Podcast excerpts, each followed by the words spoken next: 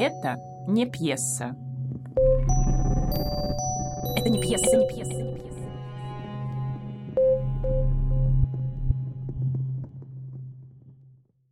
Здравствуйте, меня зовут Мария Сизова, я театровед, филолог, театральный критик, и на протяжении уже 15 лет занимаюсь э, современной драматургией в разных ее изводах. И сегодня хотела бы продолжить наш разговор который представляет собой цикл лекций по современной драматургии, и остановиться на Уральской школе драматургии или Уральской драматургической аномалии, на том проекте, который в 2000 году, в конце 99-го, начале 2000-го Николай Калида запустил в Екатеринбурге, и который растет, развивается и имеет свое многочисленное продолжение в виде учеников, в виде пьес. На сегодняшний день у одного только Николая Калиды написано более 147 пьес и опубликовано не считая инсценировок и сценариев авторских, и э, пальцев двух рук, даже десяти рук не хватит для того, чтобы перечесть, сколько было за эти годы выпускников драматургической мастерской Николая Калиды.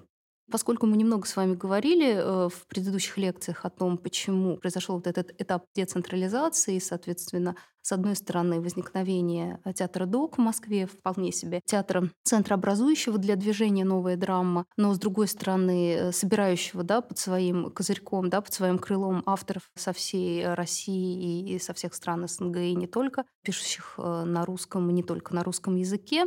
И параллельно вот мы говорили о том, что возникает несколько направлений школ не одновременно, постепенно, которые тоже занимаются культивированием и взращиванием вот этих э, драматургических семян. И одним из таких пространств становится Екатеринбургский театральный институт, выпускником которого является и сам Николай Калида, и, собственно, педагогом которого э, является Николай Калида, режиссер, драматург, актер и как сам Николай Калида в шутку о себе говорит, солнце русской драматургии, да, то есть человек, создавший Калида театр, человек, создавший Калида Плейс фестиваль, человек, воспитавший, как я уже сказала, не одно поколение авторов и, э, собственно, спровоцировавший э, в журнале «Урал» издание большого количества текстов, да, которые зафиксированы не только в электронном виде и на сайте Калида Плейс, да, но и на бумаге. Но прежде чем начать вот разговор об Уральской школе и вообще задаться вопросом, а легитимно ли называть, да, э, соответственно, школу Калиды школой, потому что это всегда такие академические студии вокруг этого вопроса возникают, когда мы что-то называем школой. Хотелось бы обратиться к самой личности Калиды, да, и вот привести такую небольшую цитату из книги, которую мы с вами тоже вспоминали, да, я ее вспоминала и вам рекомендовала прочитать. Это книга «Драма памяти» Павла Руднева, изданная в новом литературном обозрении, которая целиком полностью посвящена генезису современной драматургии, то есть она начинается от разговора о драматургии Розове и заканчивается, соответственно, современниками, авторами, которые э, сегодня активно живут, пишут и дышат. И вот в ней есть глава, посвященная Николаю Калиде, которая пытается как бы его определить, определить и э, сформулировать образ, да, то есть вот феномен Николая Калиды, потому что как бы Калида, безусловно, больше, чем просто человек, это уже такой театральный феномен, да, человек-демиург, который все время создает вокруг себя вот эти огромные творческие пространства и всевозможные социальные лифты для своих учеников. И Руднев вот в этой главе, посвященной Калиде, пишет, что все в его жизни от ожога. Ожог, полученный в репертуарном театре, где Николай Калида начинал артистом, вывел его в писателя заставил его стать драматургом, хозяином своего творчества. Ожог от вторичного конфликта с театром, куда Калида вернулся режиссером, заставил основать собственный Калида театр, один из важнейших частных театров России, которые у нас раритетны. И это театр, ставший едва ли не самым знаменитым явлением не столичной сцены. И вот, наверное, этот тезис, да, вот эта формула ожога, ожоговой драматургии, сформулированная Рудневым, заставляла Калиду, в общем-то, и заставляет, и будет заставлять, да, оберегать, я надеюсь, и заботиться о своих учениках, да, и создавать для них как раз вот эту благодатную, питательную, э, ресурсную среду, в которой они могли бы преодолевать вот эти непреодолимые обстоятельства репертуарного театра. Да? То есть вот сама идея создания вот этого разветвленного сообщества, драматургического, огромного да, сообщества внутри Екатеринбурга, и не только Екатеринбурга, потому что Каледа разными способами распространяет учеников по всей стране, она активно повлияла на сам феномен уральской драматургической аномалии, и школы.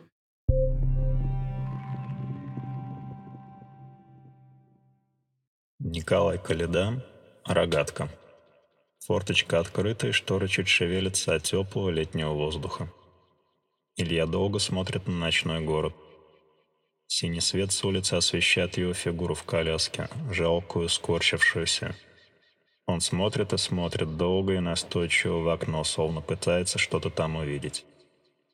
Красная реклама большого гастронома где-то далеко-далеко то вспыхнет, то погаснет, то вспыхнет, то погаснет. Илья засыпает, продолжая бормотать какие-то слова. Первый сон. Эхо откликается на голоса. Не то люди ходят по комнатам, не то их тени летают.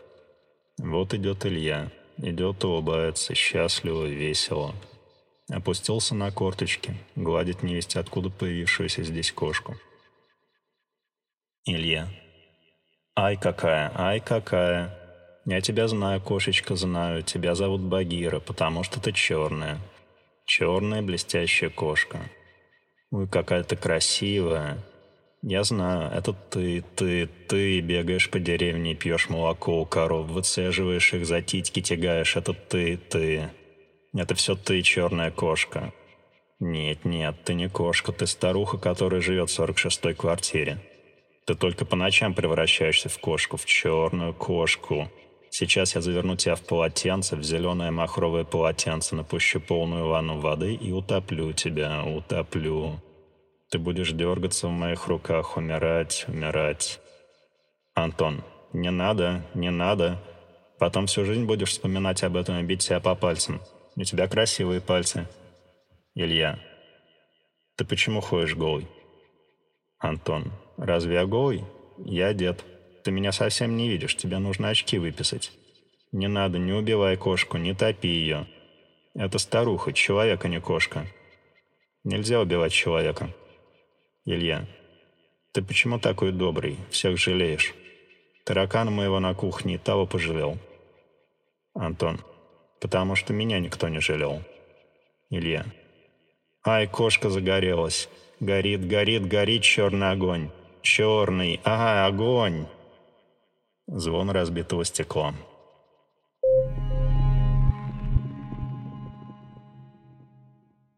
Говоря о школе, безусловно, да, у нас всегда возникает вопрос, такой обывательский вопрос, есть ли у Николая Калиды диплома, можно ли к нему поступить. Дипломы есть. Николай Калида набирает с определенной периодичностью курсы драматургов, курсы режиссеров. Кроме того, есть даже учебные программы, да, отталкиваясь от которых можно приблизительно понимать, каким способом драматург Калида обучает своих студентов. И вот в одном из манифестов, представленном Николаем Калидой на фестивале современной драматургии «Любимовка», где естественно, Каледа частый гость и друг, и, в общем, желанный собеседник, Каледа сформулировал 20 тезисов о том, как писать пьесу, да, что в ней должно быть. Не только как написать успешную пьесу, да, которая бы разошлась и лавиной шла по театрам центральным и окраинным, да, но и как, в принципе, да, работать с текстом, как, в принципе, работать с драматургией. И вот отталкиваясь от этого манифеста и ряда других правил, сформулированных Калидой, можно сказать, что значит, Николай Калида опирается, несмотря на то, что в манифесте 20 постулатов, да, на трех китов,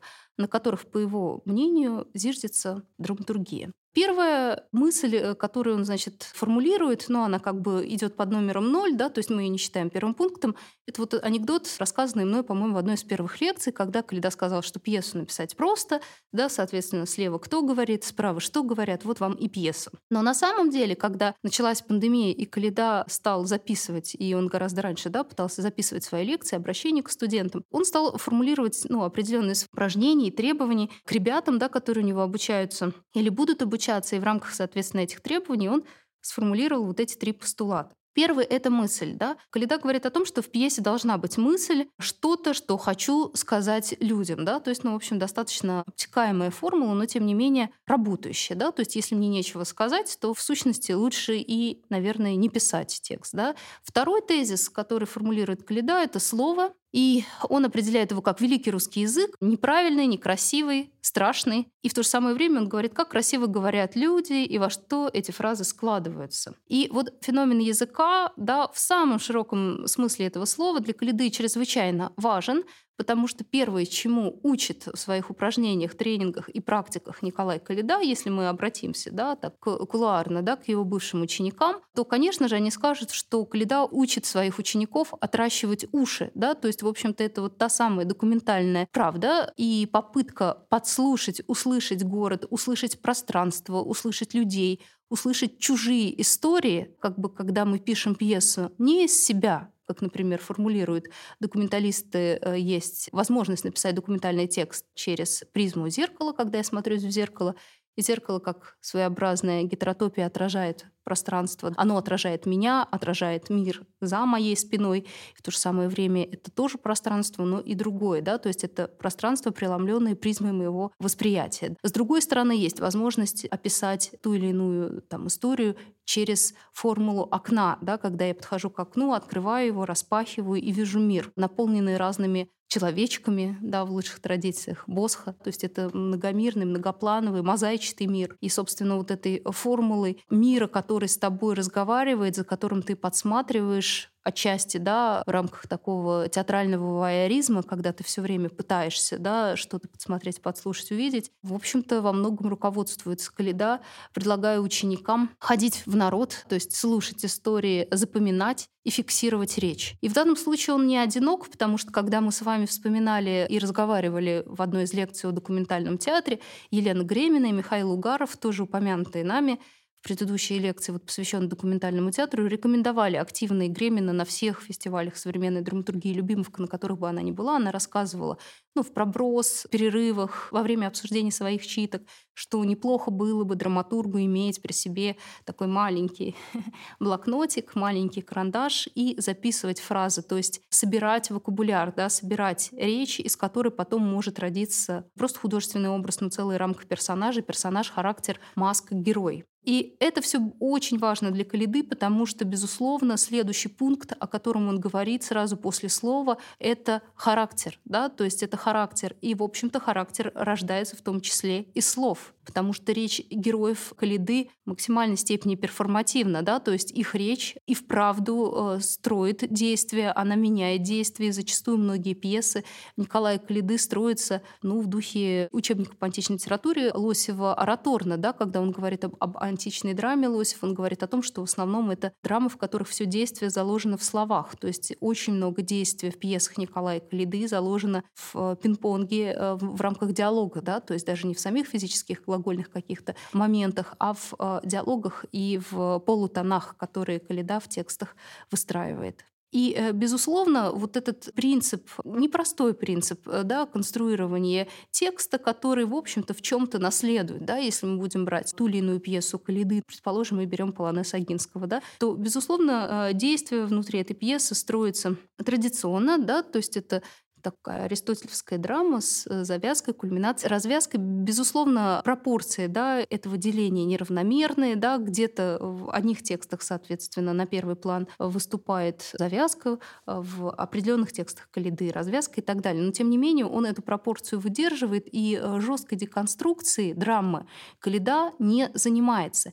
И это тоже любопытно, потому что своими учителями, да, то есть не учителями в литературном институте, в котором, между прочим, Калида тоже учился сразу после того, как решил оставить актерскую карьеру, да, и поступил в Москву, он считает Чехова и Уильямса, да, и из Теннесси Уильямса, безусловно, Каледа да, в общем-то, как и из Чехова, но из Уильямса это очевидно, берет действенную ремарку, да, потому что в своих комментариях к пластическому театру Теннис Уильямс оговаривает да, иное применение ремарки в драматическом тексте, которое возникает в XX веке, и ремарка перестает быть прикладным каким-то утилитарным элементом драматургического рода, да, а она становится фактически действующим лицом, то есть она претерпевает определенную экспансию эпического рода, да, и становится фактически рассказчиком, автором повествователем, да, то есть теми формами, да, гротескным субъектом, да, там, переходящим из одной стадии в другую, как пишет Натан Тамарченко в словаре новейшей драмы. То есть ремарка становится активным эктором. Она не просто задает атмосферу, да, то есть чего в комментариях к пластическому театру пишет Уильямс, да, но углубляясь в леса конца 20-го, начала 21 века, ремарка отодвигает диалог, да, как форму коммуникации внутри драмы и перестраивает да, вот эти перегородки, прежде существовавшие между, ну, по крайней мере, двумя родами а, литературы, между эпосом и драмой, потому что ремарка начинает отвоевывать свое а, пространство в драматургическом тексте. И это очень важно, и это очень интересно. И с этой точки зрения, да, с этой позиции, да, и отношение к ремарке, однозначно Калида придерживается ну, такой реформаторской традиции, да, он э, пытается историю про э, ремарку, безусловно, рассказать своим ученикам, да, как одну из возможностей внедрения интонации, да, и не просто интонации, а оптики в текст. И если мы будем рассматривать с вами пьесы, а мы будем рассматривать, да, сейчас немного пьесы учеников Калиды, то в каждой, наверное, пьесе, да, в каждом из этих текстов, и это не случайная оговорка про текст, потому что действительно споры и баталии относительно того, с чем мы имеем дело, да, особенно применительно к первым ученикам, к первым выпускникам Калиды, да и к последующим, они продолжались, продолжаются и по сей день. Потому что, в общем-то, как я уже сказала выше, ученики Калиды идут дальше своего учителя в э, смысле деконструкции формы. Их пьесы довольно-таки бывают разомкнутыми и достаточно эпическими да, с точки зрения организации драматургического текста. Ну вот, переходя уже к ученикам, да, и к каким-то правоприемникам, да, безусловно, э, мы не сможем с вами перечислить всех, потому что это заняло порядка, наверное, получаса, да, может быть и больше, если бы мы просто с вами перечисляли имена тех, кто выпустился из драматургической мастерской Николая Калиды. Поэтому я, руководствуюсь какими-то своими, вероятно, субъективными моментами, я назову несколько имен, которые как бы остались, да, и работают в какой-то степени вокруг мастерской Калиды. Есть и ученики, которые из мастерской ушли, есть и ученики, как Алексей Синяев, перешли в другие мастерские, например, там, к Наталье Степановне Скороход, мастерскую новой сцены, петербургскую школу, да, драматургическую, о которой мы поговорим чуть позже.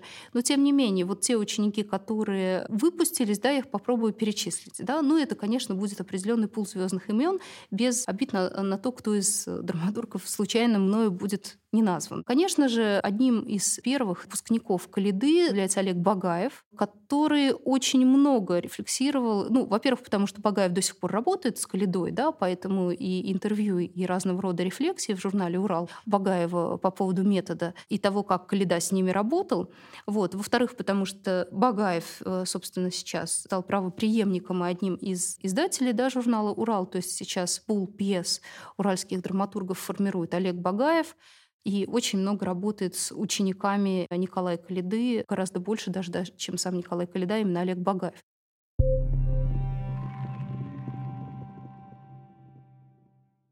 Олег Багаев, Русская народная почта. Когда-то жена работала на почте. Пачками таскала домой чистые конверты и бланки телеграмм. Найти применение жесткой грубой бумаги было сложно. Остановиться она не могла и таскала, таскала, таскала пачками, тележками, связками, пока не ушла на заслуженный отдых. Из комода конверты перекочевали на антресоли, с антресолей на балкон. После смерти жены Иван Сидорович зачем-то вспомнил о конвертах, вернул конверты в тепло. Они долго стояли пачками у батареи, распространяли по квартире сырость и запах кислого клея с клопами. Теперь Иван Сидорович нашел конвертом применение. Из комода, из-под обоев, из шкафа, всюду, где только можно, выглядывают серые уголки писем. На конвертах один и тот же почерк. Иван Сидорович поднимается с кровати, идет к шкафу, открывает, извлекает чистую тетрадку и пачку конвертов.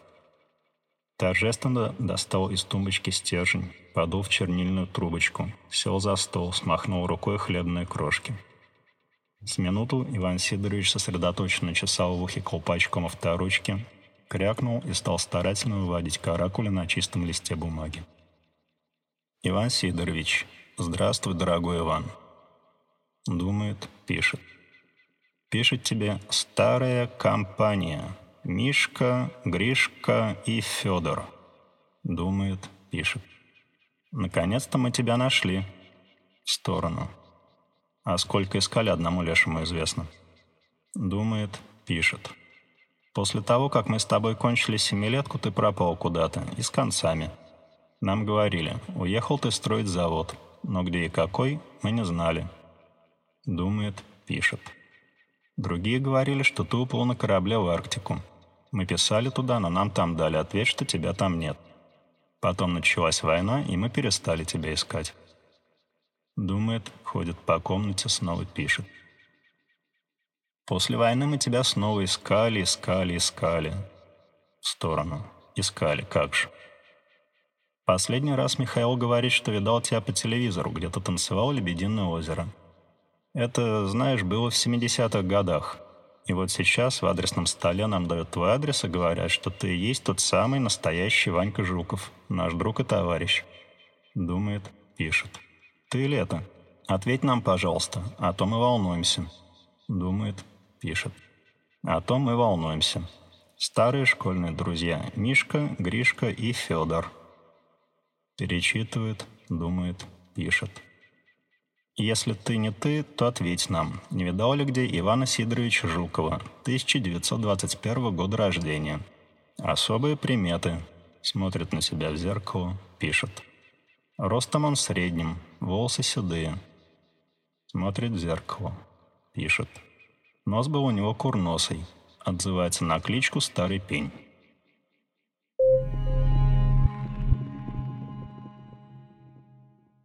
Кроме того, Агаев, как э, драматургический феномен, тоже дико интересный, потому что это тот автор, который вместе с своим однокурсником Архиповым, автором дембельского поезда и э, винтовки Мосина, вот Олег Багаев, автор э, русской народной почты, Марьиного поля и многих других прекрасных пьес. Да, например, у него была очень интересная инсценировка Башмачкина, соответственно, шинели Гоголя и тексты для театра, которые он адаптировал. Вот Олег Багаев как раз-таки стал тем автором, который активно вошел в поле инсценирования, да, то есть написав несколько страшно популярных пьес, он перешел в поле э, работы э, инсценировщика, да, и в конечном итоге можно одну из последних премьер э, «Убить царя», поставленную в Театре нации Патласовым, это тоже работа Олега Багаева с документами, да, то есть, в общем-то, это тот драматург, который работает в разных техниках, да, с одной стороны, ему подвластны стихи стихи инсценирования, с другой стороны, он может писать свои сюжеты абсолютно а, художественные, да, назовем это так, пьесы. С третьей стороны,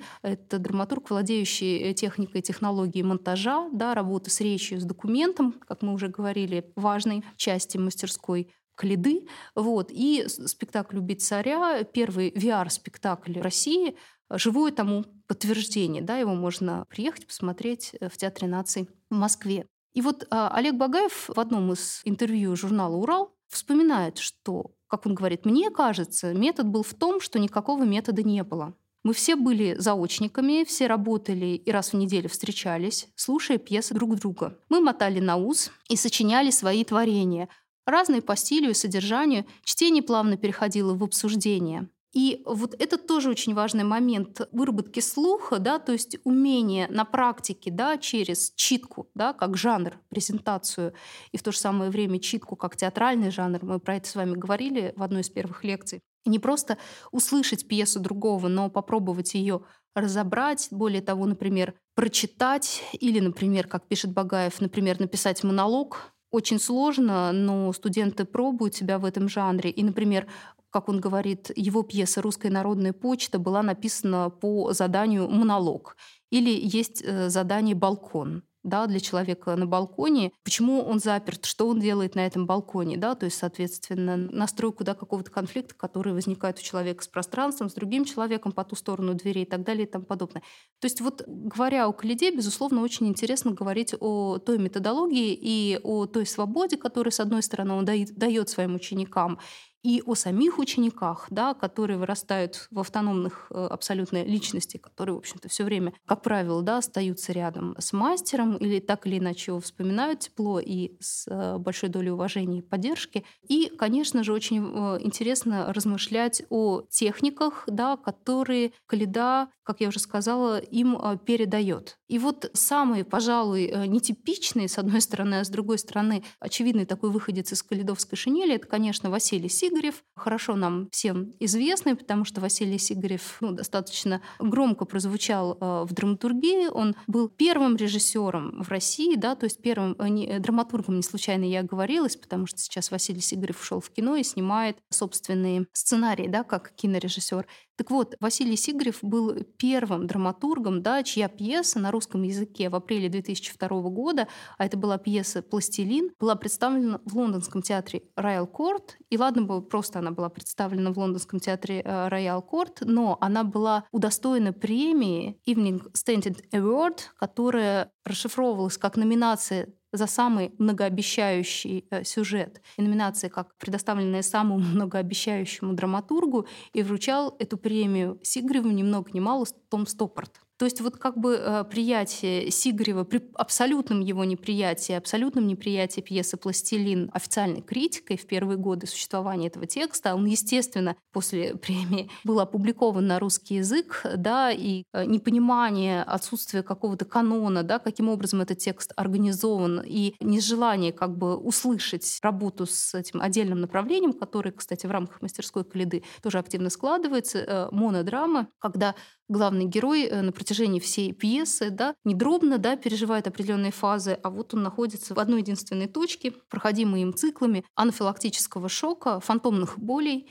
и одна из пьес Василия Сигарева так и называется «Фантомные боли», полным ощущением как бы отрезанной ноги, да, которую ты пытаешься вылечить, да, но ноги-то уже нет, да, то есть ситуация, которая уже произошла, да, событие, которое уже произошло, осталось за скобками, а, условно говоря, переживание или там этот анафилактический шок, он длится как определенный ритуал на протяжении всего действия пьесы. И это очень интересно, это долгий разговор, э, да, связанный с жанром, связанный с тем, как, собственно говоря, Сигарев э, своей драматургией перенастроил, да, часы, э, в общем-то, и заставил заставил рассматривать такого рода произведения, как э, монодрама, да, фактически не просто театральный жанр, но как и подвид э, драматургического жанра, да, внутри которого есть определенное мировидение героя и такая абсолютная субъективация, концентрация на субъективном концентрация на этой боли, которую нам предлагают как соучастникам пережить да, во время спектакля. Это было, конечно, абсолютно ново, да, и это было абсолютно провокативно, да, и это, конечно, было связано с большим количеством негатива, да, и разного рода формул, направленных в сторону и Василия Сигарева, и самой мастерской Калиды, которые обвиняли в чернухе, э, о которой говорили, что, значит, Калида его подколядки и так далее. Ну, то есть было очень много разного рода формул устных придумано в сторону учеников Калиды, но так или иначе мастерская продолжила успешно свое существование. Фестиваль Калида Плейс общем, был и продолжает развиваться, и, соответственно, Евразия, да, драматургический фестиваль существует, существует сайт, на котором выкладываются пьесы молодых авторов, и существуют имена, которые нам сложно опровергнуть, да, то есть мы можем их э, забыть, да, мы можем их не вспоминать, но понимание того, что, да, тот или иной автор, да, что, например, там Багаев, что Сигарев, что Ярослав Полинович сделали, да, для современного театра и для современной драматургии, безусловно, безусловно, остается.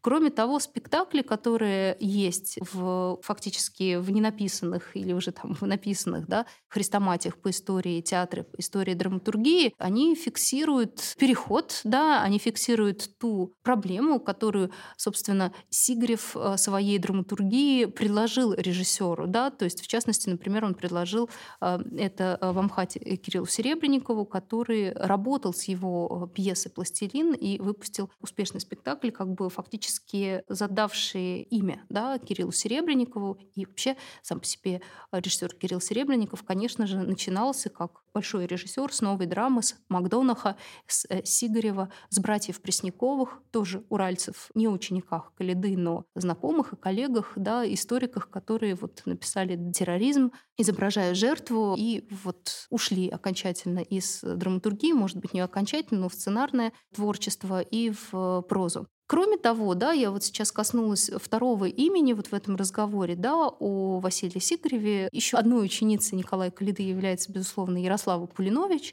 И вообще в списке как бы, женских имен выпускниц Калиды их довольно много. Да, это и Маша Контрович, это Светлана Баженова, да, Вика Дергачева. Ну, то есть очень большое количество имен выпускниц. Николая Калиды, которые работали ну, на другой стезе. Да? Соответственно, вот если мы говорим о пьесах Ярославы, то первый ее текст, мы тоже про это говорили в одной из первых лекций, а Наташиной мечты был связан а, с попыткой написания двух монологов, да, склеенных, достаточно грубо смонтированных между собой. Это история счастливой и несчастливой Наташи. И вот я шутила по поводу того, что именно эта пьеса становится таким репертуарным хитом на вступительных экзаменах девочек в театральный институт. Да, то есть они читают один из этих монологов. В дальнейшем, когда Ярослава, а Ярослава тоже очень а, много и успешно работает как сценарист, очень много идет в театре ее текстов и пьес, и инсценировок, все-таки Ярослава ориентировалась по большей части, руководствуясь, наверное, в чем-то заветами своего учителя, на создание такой крепкой пьесы для репертуарного театра, да, внутри которой в таком полифоническом э, соединении могли бы сосуществовать разные характеры, они бы между собой бились, да, и выстраивали э, конфликт, да, человек с человеком. И таких текстов у Ярослава очень много. Ну, соответственно, одна из последних пьес — это «Жанна», которая тоже была с успехом поставлена в Театре нации. Жанну играла Ингеборги Дубкунайте. И вся эта история крутилась вокруг такой бизнес-вумен из 90-х, э, без семьи, без детей, теряющей любовника, но готовы там, соответственно, пойти на какие-то уступки из-за вновь появившейся жизни, да, ребенка, который случайно оказывается в поле ее зрения, да, и который вот коренным образом через такую витиеватую перипетию меняет ее представление и размораживает сердце вот этой снежной королевы. Очень интересный текст, абсолютно ходовая такая э, пьеса, ориентированная на такой условно растяжимый средний возраст, актрисы в театре. И эта пьеса очень много идет по стране, то есть э, можно посмотреть э, сайт театров, не только московских, петербургских, но и Мари идет э, Жанна, и, собственно, как я уже сказала, да, в Москве в Театре нации она идет, она очень, очень популярна. Кроме того, Ярослава э, успешный сценарист, да, мы можем смотреть фильмы, да, составленные по ее сценариям. Например, «Я не вернусь». И уход, соответственно, драматургов Калиды, да, которых он воспитывает как независимых личностей в режиссуру, да, в э, киносценарную такую стезю, тоже, мне кажется, закономерным, потому что, например, Василий Сигарев в одном из последних интервью говорил о том, что он себя мыслит, конечно, в кино, и живое тому доказательство его премьеры, э, да, ну, достаточно давние теперь по нынешним временам премьеры фильма «Страна Оз»,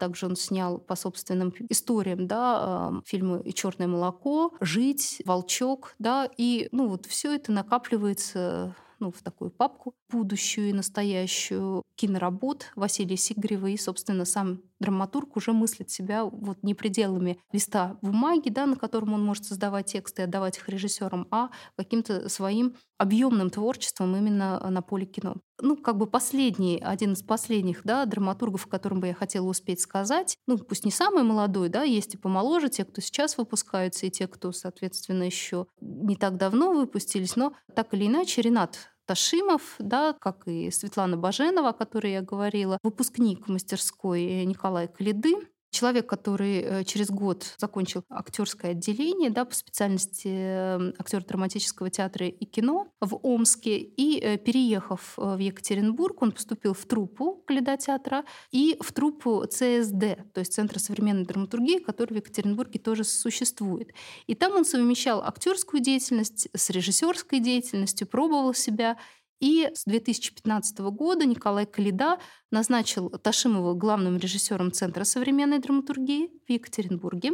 И, кроме того, э, Ташимов как педагог работает в мастерской «Кинолук», да, тоже такая есть э, мастерская, которая активно значит, взаимодействует с авангардным артхаусным кино русским и не только, и делает презентации фильмов, обсуждение фильмов, как бы перезапуски и так далее. Ташимов тоже, несмотря на свой относительно юный возраст, Ренат родился в 89 году, в общем-то, тоже был в какой-то степени удостоен целым рядом премий, да, отталкиваясь от которых он уже начал как-то широко шагать по площадкам репертуарным театров. Ну, в частности, вот в 2016 году он получает на конкурсе «Кульминация», тоже есть такой конкурс драматургический, получает первую премию за пьесу «Шайтан озера». И эта пьеса признается вот в рамках этого конкурса кульминации достаточно крупного пьесой года. В дальнейшем, да, вот если попробовать покопаться, да, и найти какие-то сюжеты, которые, значит, присущи там и Ташимову, допустим, и Калиде, и школе, то, конечно же, определенное двоемирие, да, работа с эсхатологией места, с э, хтонью, да, как в частности в пьесе «Шайтан озера» Ташимов это делает, она э, через язык, да, через э, систему образов и метафор, которые выстраивает драматург, через пространственное двоемирие между берегом и лесом, да, который в пьесе присутствует, в Шайтан-озере, через колдовское место с мертвой водой, да, через создание легенды, да, определенное пространство, что, конечно же, роднит, например, тексты Ташимова и ранних тольяттинцев, да, например, того же Клавдиева, есть некоторые пересечения. И всевозможная попытка тоже конструирования вот этого э, нового мифа, но не на пустом месте, а мифа, который прорастает через деревья, через этнику, когда он, например, пишет «На дне озера стоит храм индуистского бога Хнумана», и вот через такой панпсихизм, да, то есть когда у нас есть э, соединение индуистского, у нас есть соединение христианского, да, у нас есть соединение языческого, да, присущего месту, да, описываемому драматургом. И, э, собственно, вот это продолжение этой идеи Ташимов активно развивает в своей, ну, можно сказать, почти полуантиутопии пьесе «Пещерные мамы», да, где тоже очень такая сложная система персонажей, сложная пространственно-временная организация текста и такие специфические некие языковые конструкции, внутри которых герои существуют. И, наверное, подводя итог, да, то есть вот этого очень короткого разговора об уральской драматургии, можно сказать, что, безусловно, да, как бы само по себе явление или феномен уральской драматургии связано не только с тем, что эти люди родились да, при Уралье, за Уралье, да, соответственно, и вообще приехали к Николаю Калиде и в основном да, учились у него, но это связано не исключительно с обстоятельствами вот каких-то пространственно-временных координат, да, что там довелось жить в одно и то же время да, с Николаем Калидой.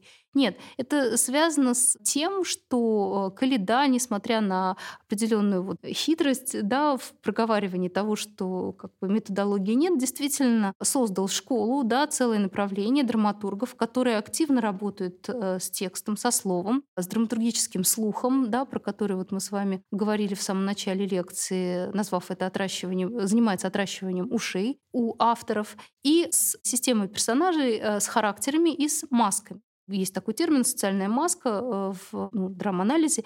И, безусловно, Каледа учит своих учеников, простите за тавтологию, различать эту разницу между тем, что такое характер, между тем, что такое социальная маска, в каких они отношениях друг с другом находятся, и как выстроить универсальный полифонический э, все-таки мир, в данном случае не романа, в данном случае пьесы, да, внутри которого можно будет нащупать конфликт, даже не коллизию, и попытаться этих э, героев между собой как бы связать определить и дать возможность э, актерам, да, которые будут исполнять роли на сцене, этот характер э, достроить, развить, разветвить, да, и, в общем-то, наполнить его разными э, вводными и предлагаемыми обстоятельствами. И, конечно, язык и система персонажей это является сильной стороной школы Калиды, который учит своих студентов работать с ситуациями, учит своих студентов видеть, слышать, чувствовать этот мир а, во всем его многообразии и несоответствиях, угловатостях и неровностях, в которых мы живем.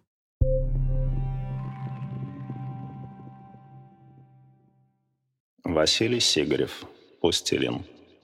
Подъезд пятиэтажной хрущевки. Максим поднимается по лестнице на пятый этаж – Мимо него идут какие-то люди, молчаливые, с пустыми лицами. Лестница заканчивается. Впереди дверь, открытая и зафиксирована валенком, засунутым в щель. Напротив двери зеркало. Оно завешено красно-плюшевой скатертью с бахромой. Максим останавливается напротив зеркала. Смотрит. Вдруг скатерть падает на пол. Максим видит в зеркале свое лицо. Удивленно рассматривает его, словно видит в первый раз – кто-то трогает его за плечо. Максим оборачивается, видит женщину в черном платке. «Женщина, ты чего это? Нельзя. Одноклассник?» Максим кивает.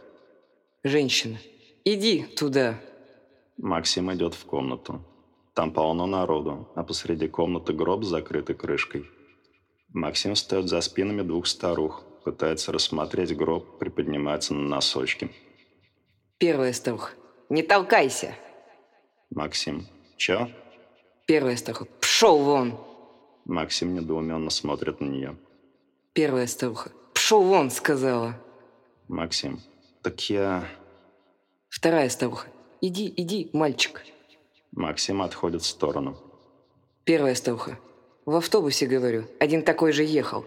Вот так же сзади пристроился и трется добром. А оно у него твердое сразу стало. Я его как схвачу и давай за волосья драть. Вот ведь, что бывает-то. С виду маленький, а уже твердое.